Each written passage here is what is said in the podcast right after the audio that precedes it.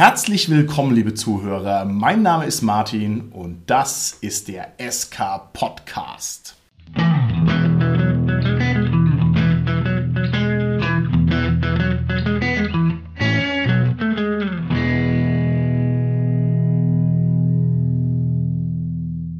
Bei mir heute im Studio sind meine lieben Gäste, der Richard, der Carsten und der Holger. Der Richard hier. Hallo, hier ist der Carsten. Ja, hallo, der Holger hier.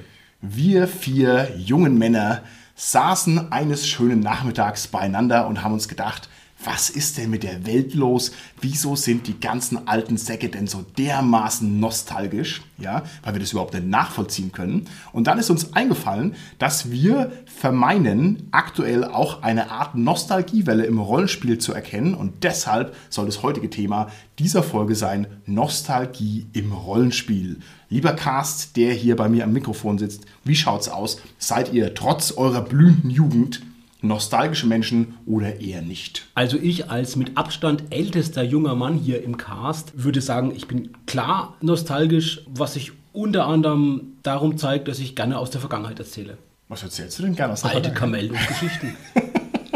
und zwar immer wieder. Okay. Holger, wie ist es bei dir? Bist du ein nostalgischer Typ oder nicht? Spontan würde ich jetzt sagen, nein. Aber wenn ich ein bisschen drüber nachdenke, also zumindest was meinen Musikgeschmack angeht, bin ich, denke ich, ich weiß nicht, ob man es Nostalgie nennen würde oder in der Vergangenheit verhaftet. Eher so in die Richtung. Also ja, so neuere Sachen höre ich mir sehr, sehr selten an. Lieber Holger, schön, dass du das sagst. Da gibt es eine Theorie dazu und zwar, dass nur noch We are 90s Kids, Gott, ich kann es gar nicht aussprechen, 90s Kids die letzten sind, die noch eine echte, authentische Generationenmusik hatten und dass also mit dem Aufkommen des Internets einfach weg ist. Es gibt also keine echte Musikkultur mehr, sondern wir waren die Letzten, die irgendwie noch so eine einheitliche Sache hatten, also wo, was, wo man sich noch daran erinnern kann, wo man sagt, ah, war das schön damals und es zerbricht und zerfasert dann durch die fortschreitende Individualisierung. Ich weiß nicht, ob es stimmt. Was sagst du dazu? Ist es so? Internet kill the radio star oder sowas? Ich weiß jetzt nicht, ob du das Gleiche meinst wie ich. Ich meine einfach nur dieses, ich bin damit zufrieden, was ich quasi von damals habe. Beziehungsweise, also es ist ja nicht alles, was ich höre aus den 90ern oder so. Aber zum Beispiel höre ich mir halt irgendwelche Elektromixes an von 2010 und die laufen halt immer wieder mal. Was der Holger eigentlich sagen wollte, ist Death Metal all the way. Dankeschön, Carsten. Aber ich kann dir zustimmen, mir geht es genauso, Holger, was Filmmusik anbelangt. Also Soundtracks. Ich höre sehr, sehr gerne Soundtracks, aber es ist halt echt verdammt selten heutzutage, dass ich in einem Film drin sitze und sage, wow, der hat einen guten Soundtrack, den will ich unbedingt haben. Das war früher viel öfters und also die meisten Soundtracks sind halt echt schon alt. Also neue Filme, die einen richtig guten Score haben, der mir so gut gefällt, dass ich es dann danach kaufen will, sind echt selten. Okay, interessant. Richard, wie ist es bei dir? Bist du ein nostalgischer Typ oder nicht? Ich bin auf jeden Fall nostalgisch. Ich habe dieselben Schwächen wie der Carsten. Ich schwelge in alten Kamellen und ich neige auch dazu, ähm, meinen Musikgeschmack nicht mehr weiter zu verfeinern. Aber ich höre schon modernere Soundtracks als der Carsten. Okay, sehr Gibt es denn der Gute? Ja, auf jeden Fall von Hans Zimmer. Okay, also ich habe da lange drüber nachgedacht über diese Frage und es ist wohl so, dass ich gerne kein nostalgischer Mensch sein möchte. Ich möchte also nach vorne gewandt sein, die Brücken hinter mir verbrennen und immer, immer quasi sagen, okay, was vorbei ist, ist vorbei, pfeif drauf. Aber es ist natürlich ein Wunsch, eine Wunschvorstellung und nicht die Realität.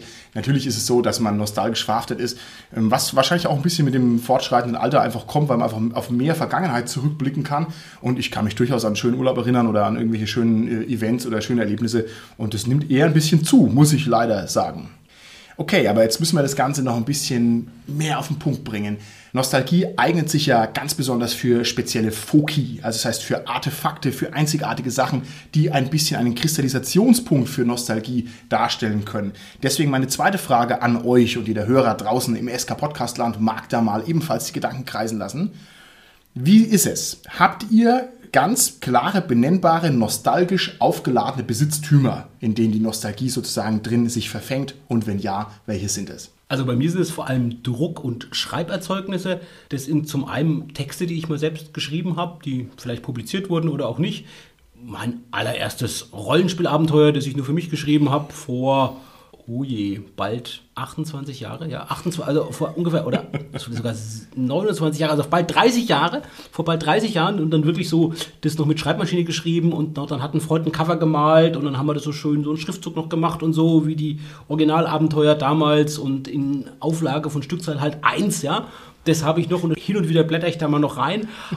Und dann sind es halt auch von mir Unterrichtsmitschriften und also halt die ganzen Unterlagen, die ich zum Beispiel aus meiner Berufsausbildung habe. Da hatte ich drei Ordner und da habe ich mittlerweile relativ viele ausgemistet, aber so die wichtigsten, die ich vielleicht nochmal irgendwann doch nochmal gebrauchen könnte, die habe ich mir aufgehoben. Und das ist so ein halber Ordner ungefähr. Okay, nicht schlecht, sehr schön. Wie schaut's aus bei dir, Richard? Hast du irgendwas, wo spezielle Erinnerungen dranhängen, was du in hohen Ehren hältst? Ja, das Problem ist, wenn man viel umzieht, ist es ja dreimal umgezogen, ist wie einmal abgebrannt. Dementsprechend sind viele Sachen über die Zeit leider verloren gegangen. Aber was ich noch habe, was ich nach dem letzten Umzug gefunden habe, war meine allererste D&D Fantasy Weltkarte, die ich gemalt Oh, habe. schön. Und da hängen halt viele Erinnerungen und eine sehr, sehr lange Kampagne mit einem epischen Kampf dran. Und das war dann doch schön, die wiederzusehen. Okay, sehr schön. Holger, wie ist es bei dir? Was ist dein nostalgisches Ding? Meine zwei Vorredner haben sich ja jetzt äh, stark aufs Rollenspiel versteift. Bei mir ist es äh, ein bisschen anders. Bei mir geht es eher in die Richtung Videospiele und ich bin ein äh, Nintendo-Fanboy durch und durch. Das heißt, also mein Original Game Boy, mein Original Super Nintendo und mein Original Nintendo 64, die stehen noch daheim und werden auch ab und zu mal ausgepackt und wieder betätigt. Okay, sehr schön. Also ich muss sagen, mir geht es wie dem Carsten. Man hat so einen allgemeinen Fundus an Dingen, die sich im Kielwasser des Lebens ansammeln. Und ich finde schon auch, dass ich da darauf achte, dass ich die Sachen behalte. Aber das kurioseste Objekt, das bei mir mit nostalgischen Gefühlen behaftet ist, ist eine Art, ich sag mal, Suppenschüssel oder irgend sowas oder so ein bisschen kleiner. Und zwar hat mir den damals die Mutter von meinem Austauschschüler aus Frankreich geschenkt, als ich in Frankreich war. Irgendwie so ein Touristending, keine Ahnung. Und ich wusste schon damals, oh Mann, das ist ja volles gute Ding, um mich an den blöden Austausch zu erinnern. Das habe ich immer noch, nach wie vor. Ja, also quasi ein Schüleraustausch, Objekt, mit dem ich also ganz viele Erlebnisse verbinde. War es denn ein schönes Erlebnis da dieser Zeit in Frankreich? Ich hatte sogar eine französische Freundin. Wow. Aha, denkst du denn an die Freundin, wenn du die Schüssel anschaust? Nee, ich denke eigentlich eher daran, dass die Schüssel mal runtergeflogen ist und dass da jetzt ein Stück fehlt. Und dann denke ich mir, äh, kaputt gemacht. Aber du weißt es, äh, lieber Carsten, ich bin eh kein sonderlich sorgfältiger Typ in meinen Besitztümern. Da müsste ich vielleicht dran arbeiten. So, nächste Frage. Und jetzt drehen wir das Ganze in Richtung Rollenspiel. Ihr habt ja jetzt schon ein bisschen angefangen. Besitzt ihr vor allem im Hinblick auf das Rollenspiel nostalgische Gefühle? Also hat für euch ganz persönlich das Rollenspiel einen gewissen Nostalgiewert und wie äußert sich der, beziehungsweise wie würde man den am besten erfassen? Es gibt auf jeden Fall immer Anekdoten, die man erzählt von früheren Runden und das ähm, hält sich ja immer wieder auf und man erzählt halt auch immer eher von richtig alten Runden als von den neueren, habe ich immer das Gefühl. Okay, schön. Bei mir sind es so wirklich ganz spezielle Gefühle, die, glaube ich, so mit dem, wir hatten auch schon mal eine Folge, mit diesem Sense of Wonder verbunden sind. Und so ein gewisses Kick-Erlebnis, das ich damals hatte, wo ich angefangen habe, Rollenspiel zu spielen. Und ich ertappe mich manchmal dabei, dass es so ist, als wenn ich nochmal diesen, ja, hinterherhechel sozusagen und versuche nochmal irgendwie wieder im Rollenspiel dieses Kickerlebnis von damals so wieder irgendwie ne, über die Neuartigkeit damals wieder dieses Kickerlebnis zu bekommen. Also es gelingt nicht ganz. Gelingt nicht, nein? Nee. Hatte ich die Oldschool Renaissance noch nicht wach geküsst und wieder äh, beseelt mit dem Zauber der alten Tage? Das ist ja eine Möglichkeit, um da so in die Richtung wieder reinzukommen. Doch, das hilft schon zumindest teilweise. Okay, lieber Holger, wie ist es bei dir? Hast du nostalgische Rollenspielgefühle oder nicht? Also mir geht es da ähnlich wie dem Richard. Man hat natürlich so diese Anekdoten und die in Anführungsstrichen legendären äh, Erlebnisse von damals. Ich weiß nicht, wenn man genau hinschauen würde, wäre es wahrscheinlich alles so ein bisschen, hm, passiert sowieso immer. Also ja, natürlich äh, kommt es schon auf. Also man, man denkt da schon irgendwie dran. Ich habe ja mit D&D damals angefangen und wir haben ja jetzt äh, kürzlich auch ein bisschen in Vorbereitung auf kommende Folgen die D&D 5 Einsteigerbox ähm, angetestet und da kam schon so ein bisschen Nostalgie auf. Also Nostalgie im Sinne von, man musste dran zurückdenken und hat dann auch so ein bisschen verglichen, wie war es denn damals und wie ist es jetzt? Also natürlich auch mit dem Erfahrungsschatz, den man jetzt hat. Okay, finde ich sehr schön. Ich habe eher allgemeinere nostalgische Empfindungen, was das Rollenspiel angeht. Und zwar ist für mich die hauptnostalgische Emotion, die ich habe, ist dieses Gefühl von Freizeit und Freiheit. Und diese Kombination ist natürlich unersetzlich. Also ich weiß noch genau, wie ich als Jugendlicher gesagt habe, so jetzt alle Schularbeit erledigt, alles getan, was du tun musst und jetzt ist Rollenspielabend und jetzt ist der ganze Case gegessen und jetzt machst du, was du willst, nämlich schön Rollenspiel spielen.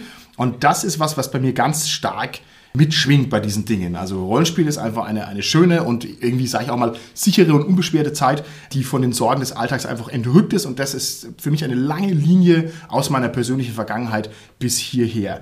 Und dann ist mir weiterhin noch eingefallen, und das ist jetzt ein bisschen schräg, Das hatte ich auch schon lange nicht mehr. Aber ich habe auch noch eine andere Nostalgieebene und zwar eine Art intradiegetische Nostalgieebene. Treue Hörer des SK-Podcasts können dieses Fremdwort aus dem Ärmel übersetzen und müssen jetzt nicht erst nachgoogeln. Und zwar gibt es auch so eine Art touristisches Rollenspiel. Also ich habe meine äh, DSA-Zeiten jetzt schon ziemlich lang hinter mir gelassen, aber ich weiß noch, so in der Ausklangphase hat mir das sehr viel Spaß gemacht, wenn ich nostalgisierende Abenteuer gespielt habe. Zum Beispiel irgendwas vom Anton Weste. Und der Anton Weste ist ein großartiger DSA-Künstler, der Dinge aufgegriffen hat, die vor 15 Jahren schon mal in der Welt irgendwas bedeutet haben. Und dann hat man zum Beispiel, keine Ahnung, in der Festung vom Erzmagier Galotta, ist mir da eingedrungen. Ich dachte, wow, den kenne ich doch schon seit weiß ich wie vielen Jahren. Und dann haben wir dem irgendwie seinen Nachttopf geklaut oder was weiß ich, was wir für einen Quatsch gemacht haben. Und ich hatte also auch da den Eindruck, das wäre ein Bogen in die Vergangenheit und fand es unglaublich befriedigend, solche Sachen. Gut, um jetzt gut in die Folge reinzukommen, müssen wir trotzdem erstmal definitorisch ein bisschen rangehen an unser Thema, also Nostalgie. Was verstehen wir denn im Sinne unserer jetzigen Folge unter dem ja, mega, mega Schlagwort Nostalgie? Carsten, was ist Nostalgie?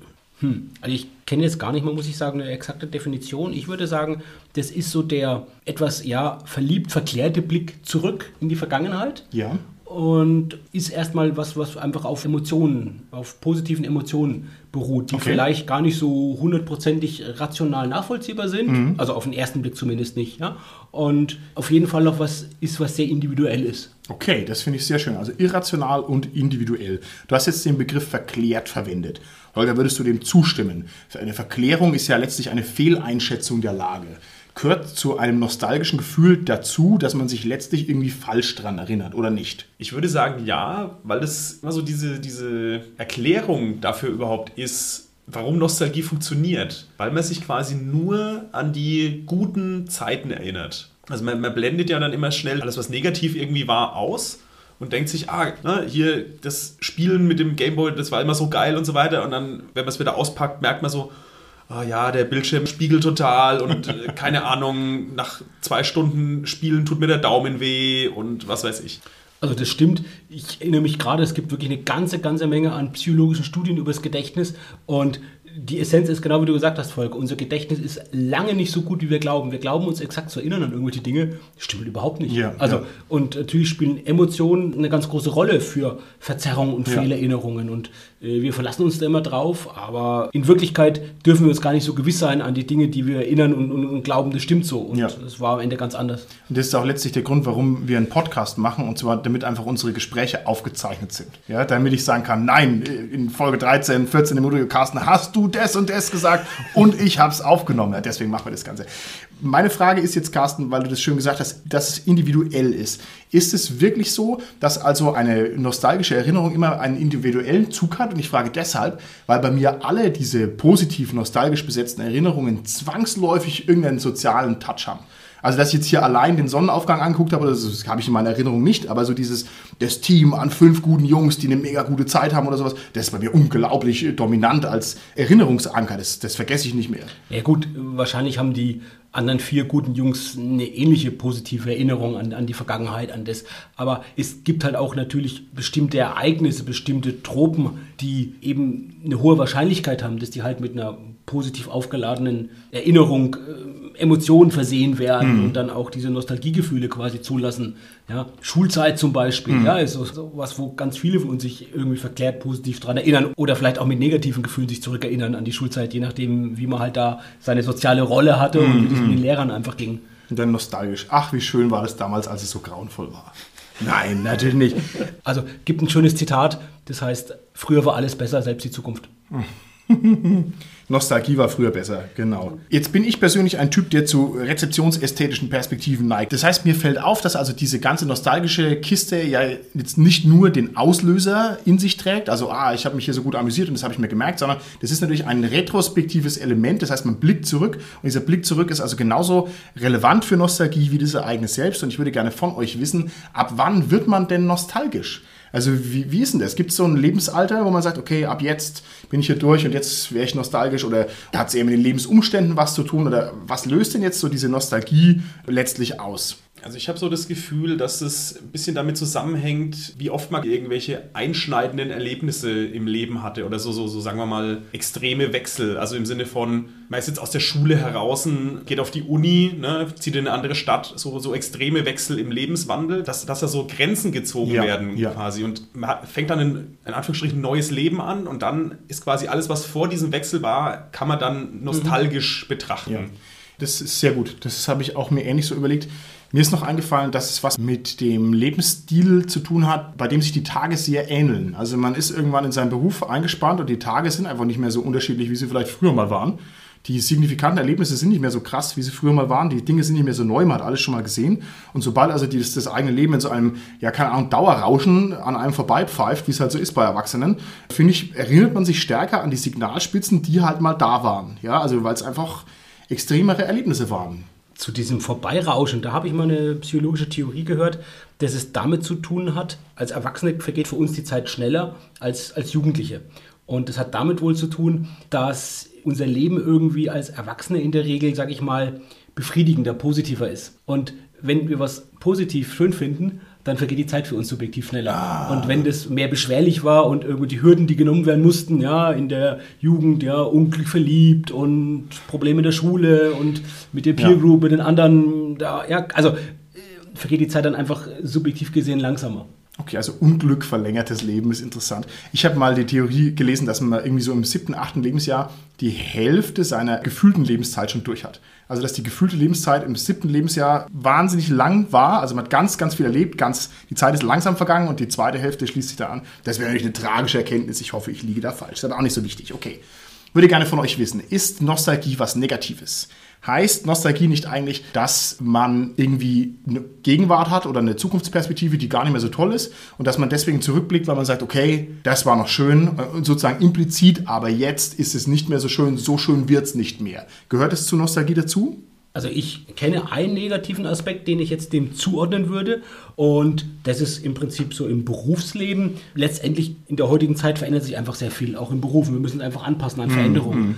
Und ich kenne es wirklich äh, in verschiedenen Berufen, in denen ich schon gearbeitet habe, dass es immer wieder passiert, dass es äh, Leute gibt, die immer sagen, nee, wir wollen es nicht besser, wir wollen es nicht anders machen, neu, wir wollen das so machen, das klappt eh nicht. Und so wie wir es damals gemacht haben, das haben wir schon immer so gemacht und so klappt es besser. Und das ist wirklich so ein massiver, ja, ein massives Hindernis von Innovation. Und die sind eigentlich, finde ich, ganz, ganz wichtig im Berufsalltag. Okay, gut. Das kenne ich auch, diese Killerphrase, das haben wir schon immer so gemacht. Genau, und es klappt eh nicht. Also das ist genau das, weil, weil der Fehler, der dabei ist, muss ich jetzt kurz sagen, wenn ich die Gelegenheit hier dazu habe, der, der Fehler, der da ja gemacht wird, ist, dass natürlich eine gewisse Routine da ist bei der alten Sache. Und diese Routine verglichen wird mit dem Neuigkeits-Eingewöhnungseffekt, wo natürlich, wenn ich was Neues ausprobiere, das vielleicht das erste Mal, wenn ich das neu mache, ist noch ungewohnt, ich natürlich vielleicht länger brauche. Aber wenn ich das natürlich vergleiche, ist kein gerechter Vergleich mit der äh, schlechten Routine von damals, mit der ungewohnten Handhabung, die aber besser ist von heute. Ich glaube, du hast völlig Unrecht, lieber Carsten, und zwar früher war halt einfach alles besser. Selbst die Zukunft. Selbst die Zukunft war besser, genau. okay, also gut. Hat Nostalgie vielleicht auch irgendwelche positiven Effekte? Also gibt es vielleicht Aspekte an nostalgischen Emotionen, an einem nostalgischen Verhalten, was objektiv was Gutes ist? Also nicht nur dieses Gejammer, hö, hö, hö, heute ist alles blöd, ja. Was ist ein guter Nostalgie? Also, ich meine, trivial ist halt einfach, dass wir die, die schöne Gefühle erstmal leben und das ist ja per se erstmal was Gutes. Also, wenn ich da diese Objekte habe, die ich mir anschaue und gehe hin und nehme jetzt äh, mal dich, Martin, du nimmst diese schöne Schüssel, auch wenn sie mittlerweile einen kleinen Sprung hat in der Hand und du fühlst dich gut und ja, vielleicht hat es ja auch was indirekt zu tun mit irgendwelchen Erlebnissen, die du vielleicht gar nicht mehr bewusst dem Moment so realisierst, aber es macht dir einfach ein gutes Gefühl und ähm, also das ist doch was Schönes per se erstmal. Ja gut, wieso? Ich könnte auch sagen, ach ja, ich werde nie wieder so jung sein. Ja, keine Ahnung. Ich werde nie wieder auf den Schüleraustausch gehen. Und äh, ja, also ich weiß es nicht, ob das wirklich so positiv ist. Es hat ja auch einen, einen tragischen Touch letztendlich.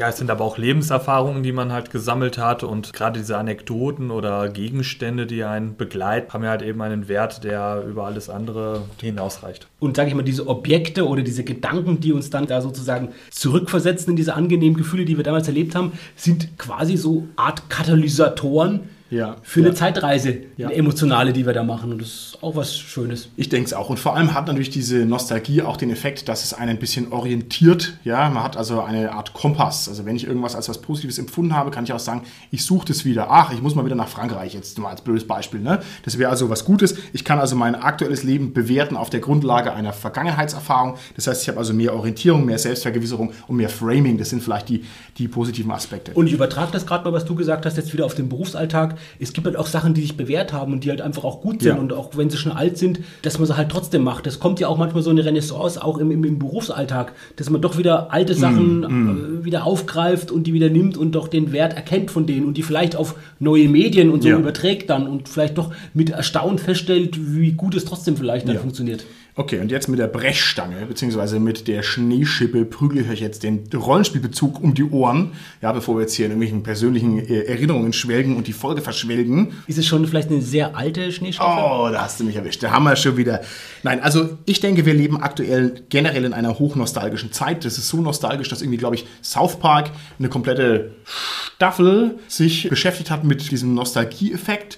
Und wenn es schon South Park das macht, muss ich sagen, dann ist es schon ein echtes heißes Thema. Und ich denke, diese Nostalgiewelle, die wir so in der allgemeinen Welt haben, lässt sich auch eins zu eins wiederfinden im Rollenspiel. Beziehungsweise, das ist jetzt nur die These. Bitte, lieber Cast, äußert euch zu meiner These. Wir erleben derzeit eine hochgradig nostalgische Welle im Rollenspiel. Ja, wir haben eine nostalgische Welle im Rollenspiel und ähm, auf jeden Fall sehr viele Systeme, die neu aufgelegt werden. Und das wird, denke ich, auch noch eine sehr lange Zeit weitergehen. Okay. Also wir leben generell in einer Zeit, wo die komplette Popkultur so eine Nostalgie- bzw. Retro-Welle durchlebt. Also es hat ja bei den Filmen schon angefangen, dass jetzt äh, viele einfach nochmal neu aufgelegt werden. Also viele Filme aus den 80ern oder so, da gibt es jetzt halt ein Remake, wie jetzt ganz frisch angekündigt, ein Ghostbusters 3, der quasi nahtlos an den zweiten Teil aus den 80ern anschließt und halt genau diese Retro-Welle Wow. reitet. Das wusste ich nicht. Ich habe Jack Sparrow wird neu aufgelegt. Das habe ich als letztes mitbekommen, dass die Fluch der Karibik, der ja noch total neu ist, trotzdem jetzt schon wieder retroisieren. Wahnsinn. Also wenn wir gerade über Retro in Film und Fernsehen reden, dann müssen wir natürlich die Serie Stranger Things erwähnen, auch die deutsche Dark, aber natürlich gerade Stranger Things. Da kommen wir ja wieder auch zum Rollenspiel, eine Serie, die, glaube ich, in den 80ern spielt, ja, und die spielen halt da auch Dungeons and Dragons. Also ist es halt, die zeigen halt die, die 80er, wie sie sind, und da gehört halt auch dazu, dass die Protagonisten sind da Kinder, die halt Dungeons and Dragons spielen. Und jemand in meinem Alter, der eine Serie wie Stranger Things sieht, der erinnert sich halt dann daran, wie er halt in den 80er Jahren vergleichbar alt war wie die und halt statt Dungeons and Dragons damals halt DSA gespielt hat. Finde ich sehr lustig, weil meine Reaktion auf Stranger Things war, dass ich mir dachte, die sind aber ganz schön jung für Rollenspiel. Also ich habe da ein bisschen später erst mal einen Einstieg gehabt. Also war jetzt nicht das, wo ich mich automatisch damit assoziieren konnte. Ja, siehst du mal, da bin ich halt doch schon ein bisschen älter als du, Martin. Aber gerade weil ich DSA gesagt habe, da sieht man jetzt ja auch im Prinzip wirklich der Verlag, der halt auch wieder jetzt Retro gemacht hat. Die haben ja angefangen mit diesen Let's Plays, wo sie halt ganz bewusst sich die allerersten Abenteuer geschnappt haben, Ja. die es damals gab und haben da wirklich eine sehr, sehr erfolgreiche, humoristische Let's Play-Runde, wo sie halt sich selbst nicht ganz ernst nehmen, beziehungsweise auch das damalige Rollenspiel auf die Schippe nehmen und nicht ganz ernst nehmen und das aber wirklich vor tausenden Zuschauern dann wirklich ganz viele Abenteuer gespielt haben. Und aus diesem Let's Plays ist ja dann auch ein sehr, sehr erfolgreiches Crowdfunding erwachsen, wo unter anderem dann die Kaiser Retro Box, die quasi auch schon vom Namen her Ja, quasi ja. dieses schöne Wortspiel hat, wo natürlich auch schon die Nostalgie quasi ja enthalten ist. Genau, wiewohl ich mich an diesem Wortspiel echt gestoßen habe, aber das mag meine persönliche Spießigkeit sein. Also für jeden, der jetzt kein ausgewiesener DSAler ist, es gab mal einen Kaiser Reto. Und der Kaiser Reto ist eine sehr zentrale Figur in der aventurischen Geschichte und die haben also dann den Gag draus gemacht, dass sie eben nicht die Kaiser Reto Box rausgebracht haben, sondern die Kaiser Retro Box und ich fand, das war mit der Brechstange, mein lieber Herr Gesangsverein.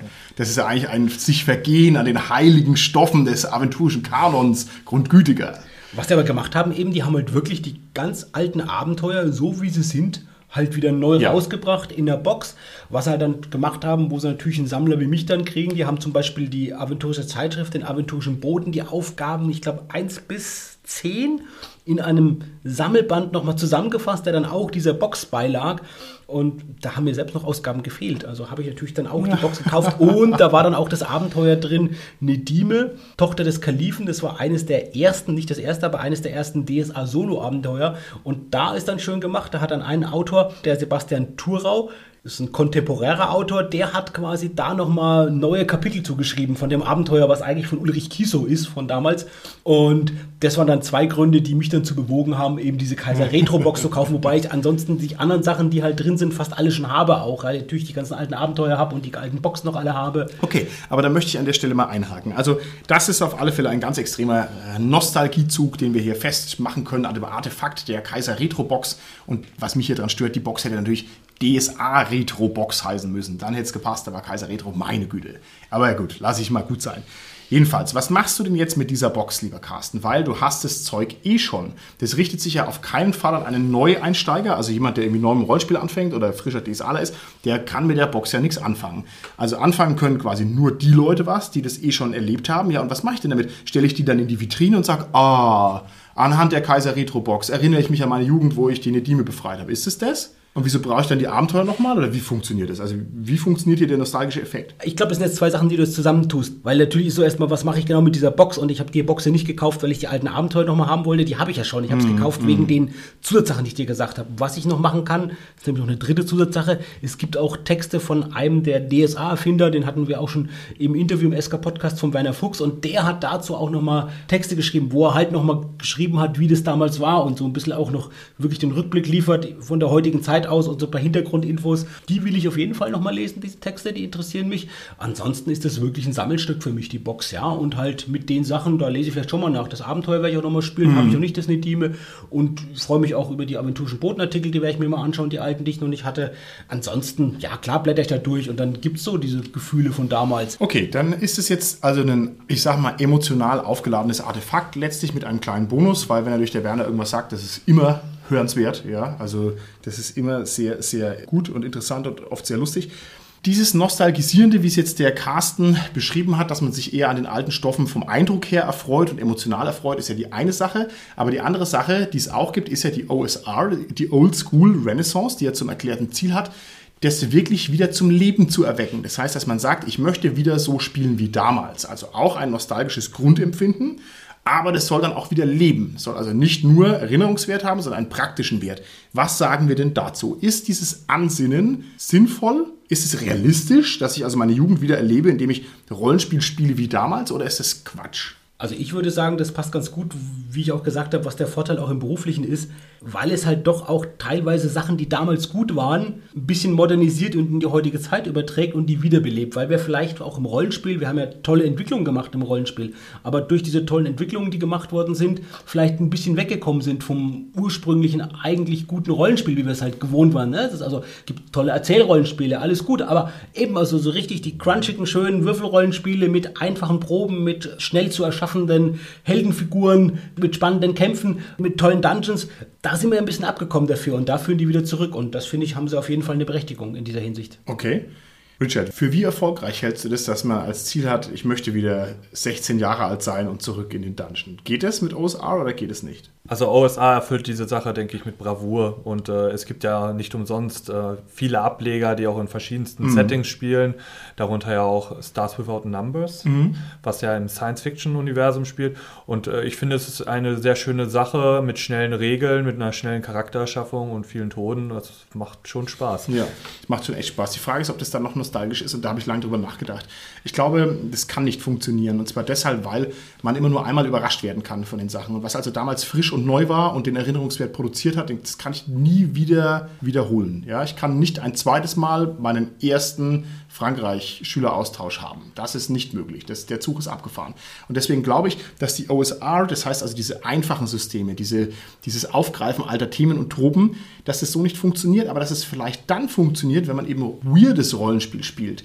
Das muss ich vielleicht kurz erklären. Weird ist ein Subzweig der OSR und Weird bedeutet, da haben wir glaube ich in der Sense of Wonder Folge schon mal drüber gesprochen, dass der Sense of Wonder einfach sehr, sehr hoch ist. Das heißt, ich erlebe nicht wieder die Sachen, die ich schon mal erlebt habe, sondern ich erlebe neue Sachen, die also für mich unerwartet sind. Das heißt, ich mache nicht Aventurien Schrebergarten, sondern ich sage, ich spiele zum Beispiel Lamentations of the Flame Princess oder DCC und da sind aber dann ganz neue Sachen drin, die ich so nicht kenne. Das heißt, ich versuche die Nostalgie auf diese Weise abzuholen. Versteht ihr, was ich meine? Mhm. Ist das nicht eher der richtige Ansatz, wenn ich sage, ich möchte nostalgisches Rollenspiel spielen, dass ich also die Frische und die Neuheit wieder auf mich zulaufen lasse, anstatt dass ich also die alten Sachen wieder aufwärme? Gerade bei Dungeon Call Classics, hast du gerade erwähnt, die Abkürzung DCC, das ist halt genau ein riesen erfolgreiches OSA-System von Goodman Games aus Amerika. Das ist halt Wahnsinn, wie viel Publikations da schon gibt und Abenteuer. Und das kommt jetzt auch bei System Matters auf Deutsch raus. Da freue ich mich sehr, sehr darauf. Und was da halt ist, das ist halt wirklich halt so ein Prinzip, ist, dass da ganz viele coole Ideen pro Abenteuer drin sein müssen. Das ist, glaube ich, auch so ein Prinzip von dem John Goodman, von dem, äh, ja, von dem Besitzer eben der Firma. Bin gespannt, wie das wird und freue mich eben, dass es auf Deutsch rauskommt. Eine ganz kleine Sache zur OSR. Die ganze OSR beruht ja eigentlich auf dieser berühmt-berüchtigten roten Box von D&D. Und Stranger Things war ja jetzt auch ganz kurz ein Thema und Hasbro bringt halt zu beiden quasi ein Crossover raus, eine D&D 1er Box mit Stranger Things Charakteren und ich denke, das passt ganz gut in diese OSR und Nostalgie-Schiene, wo sich halt jeder ja, Achtjährige aus der Zeit wiederfindet, wie man halt D&D oder eben auch natürlich ein anderes Rollenspiel spielt. Das kann sehr gut sein, ja. Schöner Einwurf. Ich möchte noch mal ein bisschen auf die negativen Seiten dieser Nostalgie raus. Also wenn man jetzt böse ist, dann sagt man, Nostalgie ist einfach nur ein aufgewärmter Käse von gestern und das ist eigentlich ein Versteinern, ein Verkrusten und letztlich also was Defizitäres. Ja, irgendwie eine Sehnsucht nach einer besseren Zeit in der Vergangenheit, die also eher ein schlechtes Licht auf die Gegenwart wirft. Und wenn ich das aufs Rollenspiel übertrage, könnte man auch sagen, naja, die Nostalgiewelle ist deswegen so erfolgreich, weil es halt einfach nichts Neues unter der Sonne gibt im Rollenspielbereich. Ich kann das Rollenspiel doch letztlich, auch wenn es Fate gibt und auch wenn es die Erzählspiele gibt, gibt und so weiter, kann ich es nicht neu erfinden. Und es wäre doch fürs Rollenspiel eigentlich was Schlechtes. Wenn ich sage, naja gut, letztendlich kann ich eigentlich nur ins Dungeon runter und ich kann nur looten und leveln und das ist es halt. Das würde ja bedeuten, Rollenspiel wäre ein reduziertes und schwächliches Hobby. Was sagt ihr denn dazu? es geht ja auch darum, sich wirklich wieder alten, guten Sachen zu besinnen. Und ein Aspekt, den haben wir noch gar nicht erwähnt, ist auch die grafische Sache. Man muss auch sagen, wir haben uns wirklich von den Illustrationen total toll und super weiterentwickelt. Wenn man guckt, früher gab es wirklich viele schlechte Rollenspiel-Cover gerade und so. Und heute sind die halt super gut, die Cover, die gemalt werden. Aber es gab halt auch früher schon richtig gute Zeichner. Gerade in den Anfängen des Rollenspiels gab es wirklich tolle Innenzeichnungen mit Bleistift oder Tusche. Und da gibt es jetzt halt wirklich auch neue Rollenspiele, die das halt sehr gut aufgreifen. Diesen etwas reduzierten, aber sehr, sehr tollen alten Stil. Da muss man sagen, also Dungeon Crawl Classics zum Beispiel oder auch jetzt ein deutsches System des Malmstorm. Das ist wirklich mm, toll. Oh ja. Von dem, glaube Learn Lessing heißt der, der Zeichner. Das sind so tolle, tolle Zeichnungen drin, die wirklich dieses ja, Nostalgiegefühl total wieder aufleben lassen. Und die sind so super gut, diese Zeichnungen, ja. wirklich in, in, in einer hohen Kunstform quasi präsentieren. Und ich muss auch sagen, das triggert mich auch. Also diese Schwarz-Weiß-Zeichnungen, da können die bunten Zeichnungen keine keinesfalls mithalten. Die bunten Zeichnungen stinken bei mir immer unglaublich ab gegen die schönen Schwarz-Weiß-Sachen und zwar genau wegen dem nostalgischen Effekt, weil ich sage, ah, Rollenspielillustration, ja, das ist so ein klares Symbol dafür. Ja. Bei den meisten Systemen trifft es zu, aber nicht in der alten Welt der Dunkelheit. Weil dort sind die Illustrationen in meinen Augen halt viele ziemlicher Käse gewesen. Und da finde ich die neueren, die 20th Anniversary Bücher und deren Illustrationen um einiges besser. Okay. Ich würde gerne wieder einen Schritt zurückgehen. Also wir haben jetzt relativ speziell die Illustrationen genannt. Wenn man jetzt mal einen Schritt zurücktritt, man hat natürlich bei Nostalgie immer die Chance, sich wirklich auch dann nur noch die guten Dinge rauszupicken. Mhm. Ich meine, man kann sagen, okay, wie es jetzt bei DSA geschehen ist, ich bringe das ganze Zeug einfach so, wie es war, nochmal raus. Das ist der eine Weg. Der andere Weg ist natürlich sowas wie OSR. Ich gucke mir an, was war das denn damals? Wie hat es funktioniert? Und da picke ich mir die guten Sachen raus und lasse die schlechten Sachen halt weg. Und das, finde ich, spricht halt gegen dein Argument, was du vorhin gebracht hast, dass das keine Weiterentwicklung ist ja. oder eher ein Rückschritt. Ja. Ich will jetzt nicht sagen, es ist eine Neuerung, aber es ist halt ein Streamlinen also man bringt das Alte neu raus und lässt das Schlechte weg. Und dann ist es ein besseres Produkt. Mhm. Also das finde ich sehr gut und ich glaube, wir sind ja durch DSA, durch diese Kaiser Retro Box ja erstmal draufgekommen und da ist es halt genau so, beim Schwarzen Auge gibt es zwei Ausnahmen, die haben nochmal ein Abenteuer wirklich neu gemacht, mit absichtlich so, da haben sogar Sachen aus dem alten Cover recycelt, mit einem so einem alten Cover-Stil, aber mit einem neuen Abenteuer wirklich, das auch wieder in, diesem Wirtshaus zum Schwarzen Keiler spielt. Und in einem der letzten Broten war auch nochmal ein, ein kurzes DSA 1 Abenteuer, ein neues, aber was leider fehlt beim Schwarzen Auge ist eine wirklich, was ich mir wünschen würde, eine funktionierende DSA 1 Version, wo man eben nochmal schaut, was war damals gut von DSA 1, was hat nicht so funktioniert und eine spielbare DSA 1 Version. Da würde ich mich riesig freuen, wenn die kommen würde. Warhammer 4 hat ja diesen Schritt gegangen, hat ja alle Vorteile von Warhammer 2 quasi aufgenommen und hat es halt verbessert. Und Cubicle 7 hat dann ja die Warhammer 4 rausgebracht, die wieder auf diesem W-Prozent-System basiert. Und auch D&D 5 hat ja einen Rückschritt gemacht. Zwar nicht im System, das hatten wir ja schon ein paar Mal besprochen, dass das ja ein sehr gutes System ist, aber die Vergessenen Reiche sind ja zurück auf das 3.5er-Setting zurückgesetzt worden. Man hat viele Änderungen einfach wieder geredconnt, nennt sich anders, nennt sich Sundering, hört sich alles ein bisschen schöner an, aber schlussendlich hat man alle Änderungen wieder zurückgenommen, die die verhasste vierte Edition halt auf das Setting gemacht hat. Hat ein paar Kleinigkeiten, die gut gelaufen sind, behalten, wie die Tieflinge und die Drachengeborenen und alles andere hat man halt rausgeworfen. Okay, sehr interessant.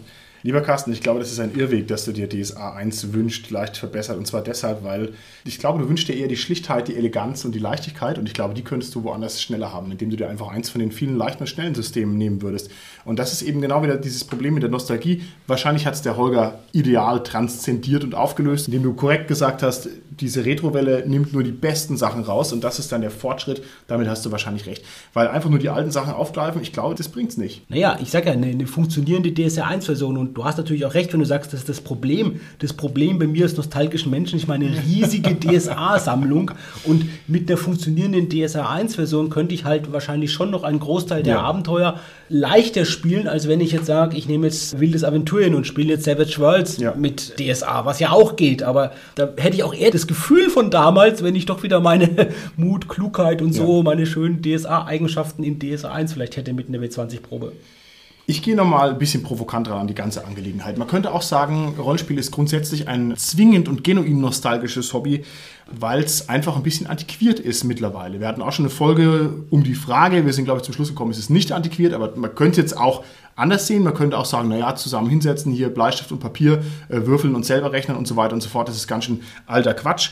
Und man könnte auch sagen, dass diese antiquierte Ebene des Rollenspiels eine totale Bedrohung für das Rollenspiel ist. Denn während wir äh, alten Männer, die wir hier rumsitzen und äh, sagen, ach, war das schön, ach, erinnerst du dich an das schöne Abenteuer, habt ihr das auch gespielt, wie schön war das damals, als es nichts anderes gab als Rollenspiel und die dritten Programme im Fernsehen, ja, wenn da jemand rein will in das Hobby und trifft also auf so ein Milieu, der wird es auf keinen Fall irgendwie zugänglich finden. Der hat dann denselben Effekt, wie wenn ich jetzt versuche, in Perry Roden reinzukommen oder in Doctor Who oder was, da stehe ich davor wie der Ochs vom Berg, weil mir einfach so dermaßen viel an Ballast fehlt, da komme ich nie rein und habe da auch keinen Bock drauf. Also ist es nicht für das Rollenspiel eigentlich eine Gefahr, wenn man sagt, ach, wie schön war Havanna, ach, wie schön war Kaiser Retro, weil das halt einfach alle Neulinge total ausschließt. Aber wir haben ja diese Multimedia-Sache wie YouTube, wo man halt eben dadurch wieder angefixt wird, auch die Oldschool-Renaissance ihren, ihren Aufstieg hat und eben das Rollenspiel gerade durch äh, Programme wie von den Rocket Beans eben eine, ein neues Aufleben haben und dadurch kann es eigentlich gar nicht versanden. Okay, gut. Und dem kann ich nur beipflichten. Ich war gestern wieder in meinem Lieblingsladen in Hermkes Romanboutique in Würzburg und da habe ich mit einem Neuling ein Gespräch gehabt, der nämlich beim Besitzer jetzt wohl ein Rollenspielabenteuer spielen wird. Und das ist genau wie du gesagt hast, Richard. Der hat bei Rocket Beans gesehen, dass es sowas wie Rollenspiele gibt, die er vorher nur auf dem Computer kannte und will jetzt ein Ja, ja. Tischrollenspiel spielen und hat selbst gesagt, das ist ja viel cooler als die Computerrollenspiele, weil meine Möglichkeiten, was zu tun, sind ja letztendlich unbegrenzt, weil im Computer kann ich immer nur eine vorgefertigte Auswahl Ja. an, an Entscheidungsmöglichkeiten nehmen. Und also der hat ja schon, obwohl der noch nie selbst, sage ich mal, jetzt bislang einen Würfel in der Hand hatte, nur vom Zuschauen, finde ich die absolute Essenz des Rollenspiels und den großen Vorteil dieses antiquierten Hobbys erkannt. Okay, finde ich sehr schön. Und hier auch Hut ab an den guten Gerd, dass der Neulinge sozusagen bei der Hand ins Hobby reinführt. Ich meine, besser geht's ja gar nicht. Und der Gerd ist ohnehin ein großartiger Spielleiter. Aber jetzt lass doch mal diesen jungen Hüpfer, der bei den Rocket Beans was gesehen hat, in eine nostalgisierende Runde reinkommen. Und ich rede jetzt hier negativ über Schwarze Auge. Das ist ja überhaupt nicht negativ gemeint, nur weil es jetzt einfach das Bild ist, was mir jetzt als erstes im Kopf ist. Lass mal den in eine Runde kommen, die sagen, ach ja, die in die Stadt, die kennen wir schon, haha, das ist ja alles schon bekannt, bla bla bla. Und die sind also total eingespielt und eingefahren und nostalgisieren sozusagen über ihre. Am Ende haben sie noch Running Gags und es ist also alles so sehr in der Vergangenheit verhaftet. Das ist doch grauenvoll. Also das ist doch was, was denen abstoßen muss, zwangsläufig. Also da stimme ich dir zu, aber das sehe ich jetzt nicht als Hobby des Nostalgischen an, weil das ist ja letztendlich, wie stelle ich mich an eine neue Person ein. Das ist genauso, ich lade einen Freund zu einer Party ein und habe sonst andere Leute nur eingeladen, von denen der überhaupt niemand kennt. Und wenn ich dann nur mit den anderen Leuten über die äh, gemeinsamen Erlebnisse rede und der kann überhaupt nicht mitreden und steht dabei und fühlt sich total schlecht dabei, dann ist das einfach von mir eine mangelnde Empathie, die ich damit zeige. Und Okay. natürlich muss man jemand da richtig einführen und vielleicht am besten eine Anfängerrunde vielleicht machen, wo noch mehrere Anfänger dabei sind, die es selber erleben ne, und, und, und da reinkommen. Und das ist, denke ich, was Klar, darauf sollte man achten, aber ich sehe es eben nicht allein als Problem des Nostalgischen an. Das kann dazu verleiten, das stimmt, manchmal im Abenteuer, Mhm. solche Szenen gibt es, wie du gesagt hast, dass da mal zwei, drei Leute so, ah, wie schön, Mhm. und die anderen nicht. Dann muss man es halt erkennen und dann wieder begrenzen und nicht zu lange einfach zu ausufernd Okay, machen. gut. Martin, du hast ja jetzt schon des Öfteren in der Runde hier gesagt, so, ja, das Rollenspiel an sich ist nostalgisch. Da finde ich, das ist zu verallgemeinert. Also, die, man kann jetzt nicht sagen, das Rollenspiel und man hört halt dann irgendwie so raus, was du jetzt meinst, ist halt genau das, ja, altes DSA, altes D&D, so in der Richtung. Und das, das nimmt quasi so diese ganzen Neuentwicklungen ein bisschen raus. Also auch zum Beispiel das Rollenspiel von den Rocket Beans, das geht schon so in die Richtung klassisches Rollenspiel, aber es spricht halt jetzt nicht die klassischen Rollenspieler an. Oder dann natürlich irgendwelche Erzählspiele und so weiter, die auch die klassischen Rollenspieler nicht unbedingt ansprechen. Ja, ja. Erstmal. Das kann natürlich dann trotzdem irgendwie so ein, ein Retro-Nostalgie-Gefühl entwickeln irgendwann, aber es ist quasi erstmal inkompatibel. Okay, nee, ich sehe schon ein, was ihr sagt. Jetzt möchte ich das Pferd nochmal von der anderen Seite aufzäumen. Und zwar von links, haha, oder von rechts, nein, von hinten, vorne, wie auch immer. Armes Pferd.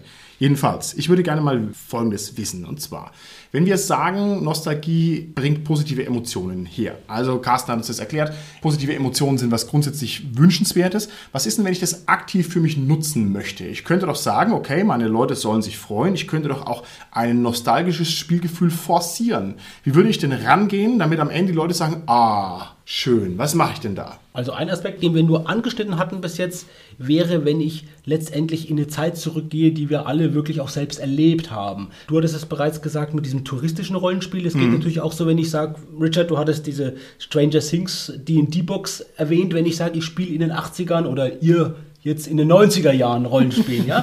Das wäre das eine, also sozusagen in diese Zeit zurückgehen. Ich Ja. kenne zum Beispiel einzelne Cthulhu-Abenteuer, die genau in dieser Zeit spielen und einem dann schön das wieder nacherleben lassen. Es ist schon schön, auch gerade dieses zu erkennen, wie sich die Technik verändert hat, dann quasi wieder eine Polaroid-Kamera zu benutzen, wieder eine Kassette zu haben und abzuspielen und diese ganzen Sachen, die damit verbunden sind, ein C64 zu haben und da was einzugeben und so. Also das hat einfach einen schönen Reiz. Ich kenne auch wirklich sogar Live-Rollenspiele mit diesen Props dann dazu. Das ist halt wirklich toll, ja. Also genau das wieder so nachzuerleben. Und das zweite damit verbundene wäre, bestimmte Settings zu wählen, die auch so eine Regression für uns automatisch induzieren in die Vergangenheit. Und da fällt mir natürlich ein, ein Schulsetting. Also, dass wir okay. Schülerrollen spielen. Okay. Und deshalb glaube ich auch, dass Harry Potter so erfolgreich ist, Klar. weil es natürlich für die Schüler, die selbst Schüler sind, diesen Wiedererkennungswert haben, diese leichte Zugänglichkeit haben, aber auch für die Erwachsenen, die Harry Potter toll finden, weil sie sich durch Harry Potter selbst in ihre eigene Schulzeit zurückversetzt und zurückerinnert fühlen. Harry Potter ist sowieso grundsätzlich super intelligent, weil es alle möglichen Leser so voll abholt. ne? Also diese gemeinsame Erinnerung an eine irgendwie auch immer schwierige Kindheit und so und dann der Wunsch, dieser Eskapismuswunsch und so. Also es ist großartig, ganz schlau. Wundert mich nicht, dass es so erfolgreich war. Okay, du sagst, man soll also vergangene Settings aufgreifen und sagen, ach, wie schön waren die 80er oder Also das ist nicht die, 30er das ist nicht die, sag ich mal, die Paradelösung und die, die, die immer äh, taugt was. Aber es ist eine Möglichkeit Okay. einfach. Ich habe mir überlegt, man könnte vielleicht auch aktiv solche Elemente mit einbauen. Das heißt, ich brauche gar nicht zurückgehen äh, bis zum Zweiten Weltkrieg, sondern ich kann auch sagen, ich greife einfach aus meiner eigenen Rollenspielerfahrung in den Forgotten Realms bestimmte Symbole einfach immer wieder auf. Das heißt, ich installiere NSCs, die einfach wiederkehrend auftauchen und zwar tatsächlich auch über große Distanzen. Also was jetzt zum Beispiel das Schwarze Auge macht, dass man dieselbe Staffage, die man hat, dasselbe Repertoire immer wieder aufgreift, was ja unglaublich befriedigend ist für das Spiel. Das kann ich ja auch forcieren in allen anderen Systemen. Ich kann sagen, ah, der König schickt euch mal wieder einen Brief. Und dann sagt er, ach, der König Zauselbart, ah, wisst ihr noch. Das ist doch auch schön. Das stimmt auf jeden Fall und das war für mich immer die Stärke vom Schwarzen Auge. Und du hast ja schon Anton Wester oder Hartmann Wieser, Mhm. Tom Finn, viele Autoren, die immer wieder das gemacht haben, die immer wieder Figuren genommen haben, Mhm. die bekannt sind und die wieder halt auftauchen haben lassen oder Schauplätze und das mit was Neuem verbunden Ja, haben. ja. Einschränkend muss ich dazu sagen, Schwarze Auge jetzt in der heutigen Zeit, durch diese wirklich fortschreitende Zeit, die ich nicht mehr so mitverfolgt habe, weil ich auch andere Sachen in den letzten Jahren gespielt habe, erschwert mir natürlich jetzt aber leider den Einstieg wieder, weil die heutige Zeit einfach nicht meine DSA-Zeit ist. Meine DSA-Zeit ist halt, ja, Kaiser Harl und Brien, aber nicht, was danach gekommen ist, deren Kinder jetzt. Ne? Also das ist nicht meine Zeit. Okay. Jetzt gehen wir mal andersrum ran. Äh, Nochmal, also jetzt haben wir ja gesagt, man kann Nostalgie ein bisschen forcieren und kann im Idealfall positive Emotionen erzeugen. Jetzt kann ich natürlich auch folgenden Effekt haben. Ich komme jetzt hier in deine Spielrunde, lieber Carsten, und sagst du, ah, schau mal da hinten, der Kaiser Hall und der Prinz Brin, ach, die kennen wir doch schon seit zehn Jahren. Und weil ich halt ein junger, wilder Kerl bin, der seine Kappe verkehrt rum aufsetzt und eins von diesen modernen Smartphones in der Hosentasche trägt, ja, kenne ich das halt einfach alles gar nicht und denke mir, von was reden denn die alten Leute hier, das nervt ja, ja. Wie kann ich denn eine Gruppe, die Gefahr läuft, dass sie nostalgisch verkrustet, wie kann ich das denn auflösen, ohne dass ich gleich alles zerschlagen muss? Ist unlösbar. oder es muss jetzt auch gar nicht mal der Neuling sein. Es kann ja auch sein, dass ich als Spielleiter merke, ach Gott, jetzt machen wir hier die ganze Zeit immer denselben alten Case, das ist doch blöd. Wie gehe ich denn damit um? Also wie überbrücke ich denn diesen Kurzschluss? Danke, dass du es mit dem Spielleiter jetzt noch kurz erwähnt hast, weil als neuer Spieler fände ich es ein bisschen schwierig, aber der Spielleiter selber kann ja sagen, okay, wir machen jetzt mal da, wo wir sind, Pause und spielen was anderes. Also komplett was anderes. In dem System an sich halte ich es für schwer, das mhm. zu lösen, aber dass man mal diese Verkrustung dadurch aufbricht, dass man einfach sagt, okay, ich gehe einmal komplett davon weg für eine gewisse Zeit und spiele was komplett anderes und komme dann wieder zurück.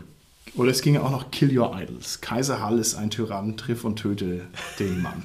Dann ist er halt weg, Carsten, und da kannst du nichts mehr machen. Wenn es denn funktionieren würde.